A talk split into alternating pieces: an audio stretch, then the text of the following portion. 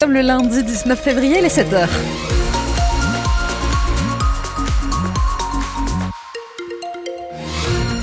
La pluie va-t-elle revenir? En tout cas, peut-être. Il y aura du gris pour démarrer la journée. Quelques gouttes encore euh, présentes.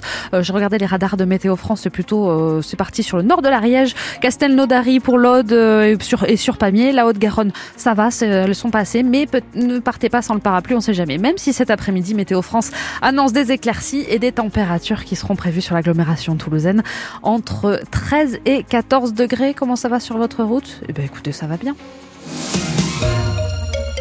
Les informations, c'est avec vous, Sandrine Morin. Bonjour. Bonjour Laure, bonjour tout le monde. Une tour de 150 mètres de haut sur 40 étages en plein cœur du quartier Matabio.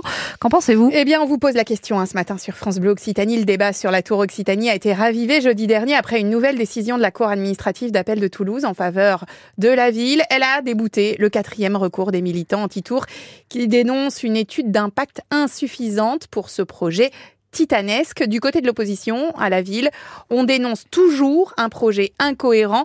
C'est le cas notamment de la conseillère d'opposition municipale Agathe Roby. Pour nous, c'est un peu de la poudre aux yeux, une sorte de greenwashing euh, sur un projet urbain qui, euh, qui est daté. Cette tour, en fait, Jean-Luc Moudin dit que c'est le symbole de la lutte contre l'étalement urbain, alors que c'est complètement faux. C'est une tour dans laquelle on va construire des bureaux et des logements euh, à 10 000 euros le mètre carré, je crois. Son gratte-ciel, cette tour qu'il veut absolument depuis des années. C'est un peu le symbole d'un projet un peu des années 80 et qui va complètement à l'inverse de ce qu'il faudrait faire en termes de politique de logement et de politique urbanistique, où les Toulousaines et les Toulousains n'arrivent plus à se loger à Toulouse parce que c'est trop cher, parce qu'il n'y a pas assez de logements, et alors qu'à côté, on sait qu'il y a déjà des bureaux vides dans la métropole. Donc, c'est pas un besoin énorme de construire encore toujours plus de nouveaux bureaux. Les militants anti-tour des collectifs comptent donc mettre à l'étude la possibilité d'aller en cassation devant le Conseil d'État à Paris.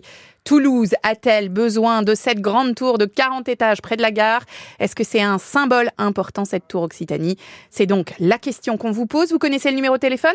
Je vous le redis, allez, 05 34 43 31 31. Et le promoteur de ce gros projet est l'invité en direct de France Bleu Occitanie dans le quart d'heure toulousain. C'est tout à l'heure à 8h moins le quart.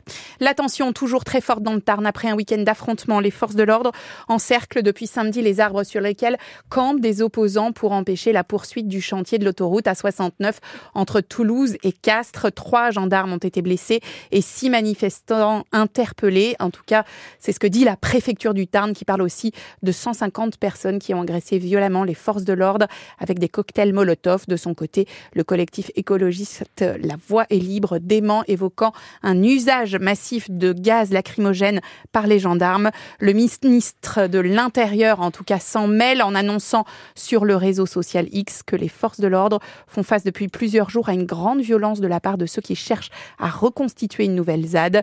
Cependant, ajoute Gérald Darmanin, aucune ZAD ne sera toléré. Vous écoutez France Bleu Occitanie, les 7h03 et un nouveau week-end de vacances perturbé en vue du côté du rail. Hum, ce matin, pourtant, hein, c'est la fin de la grève à la SNCF après trois jours de mouvement des contrôleurs. La CGT Sudrail espèrent une reprise des négociations cette semaine avec la direction. 150 000 personnes n'ont pas pu voyager ce week-end à cause de cette grève. Mais après les contrôleurs, une autre grève pointe le bout de son nez. Ce sera pour le week-end prochain. Week-end de chassé croisé avec trois zones et la fin des vacances pour les Toulousains. Cette fois, ce sera les aiguilleurs du rail avec des revendications similaires sur les salaires et les conditions de travail, nous dit Julien Trocaz de Sudrail. C'est un peu, on va dire, le même triptyque. Il y a le sujet emploi, il y a le sujet euh, rémunération euh, salariale avec une augmentation de la prime, euh, de l'indemnité, pardon, de la circulation et l'amélioration des conditions de travail. Et là, je tiens à souligner aussi, quand on revendique des emplois, il faut savoir qu'en fait, on supprime des trains aujourd'hui sur le territoire à cause de manque d'aiguilleurs ou d'agents circulation parce qu'il y a un manque d'attractivité.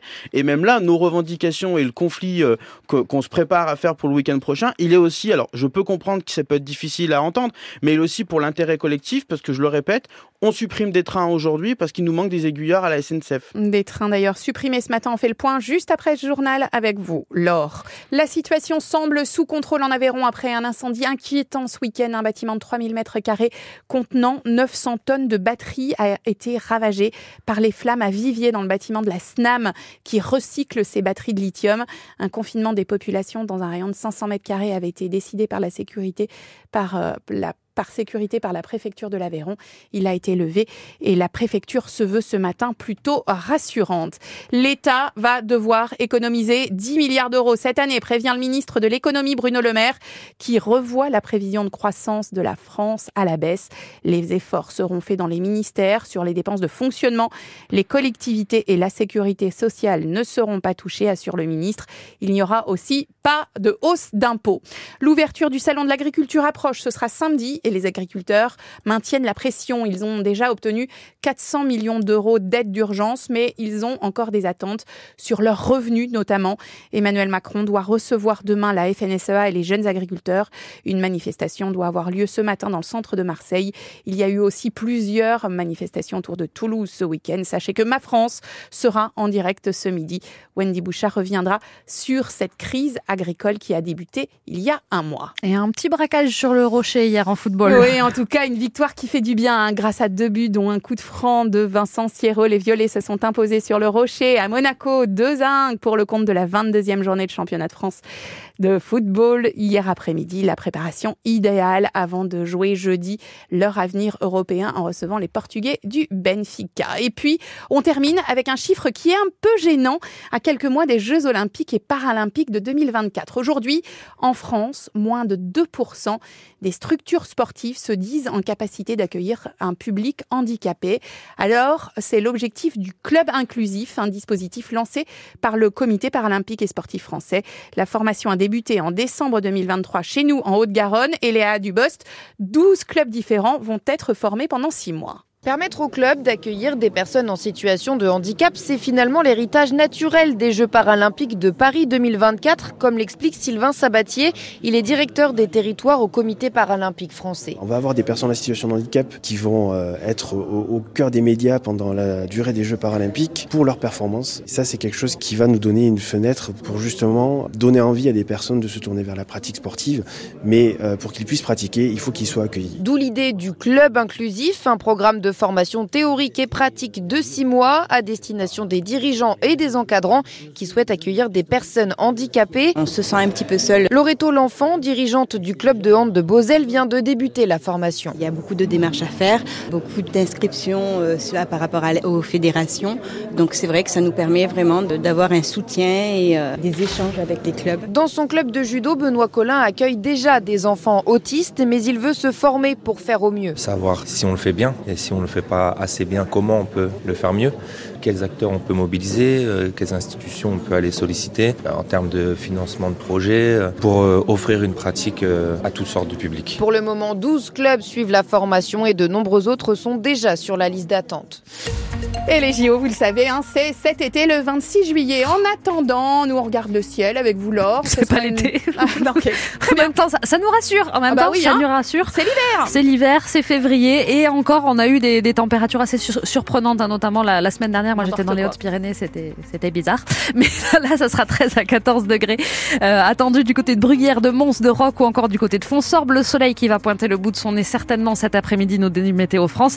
Il va réussir à percer ces quelques nuages qui sont porteurs de pluie par moment ce matin. Donc restez vigilants, restez prudents, notamment si vous êtes euh, sur la route.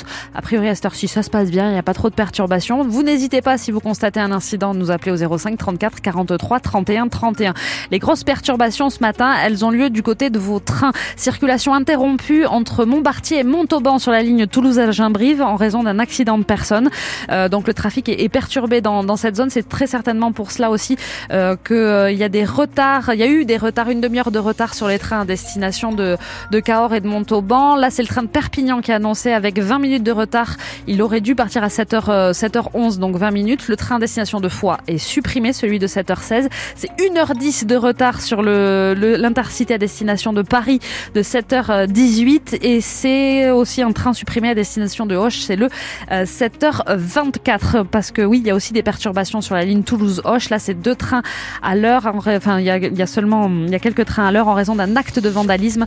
Euh, c'est ce qui perturbe toute la circulation. On surveille tout cela pour ça. Tout cela. Je vais y arriver un forfait voyelle ce matin. Je vais surveiller tout cela pour vous. Euh, et puis on vous tient informé. Il est 7h10, bienvenue sur France Bleu Occitanie.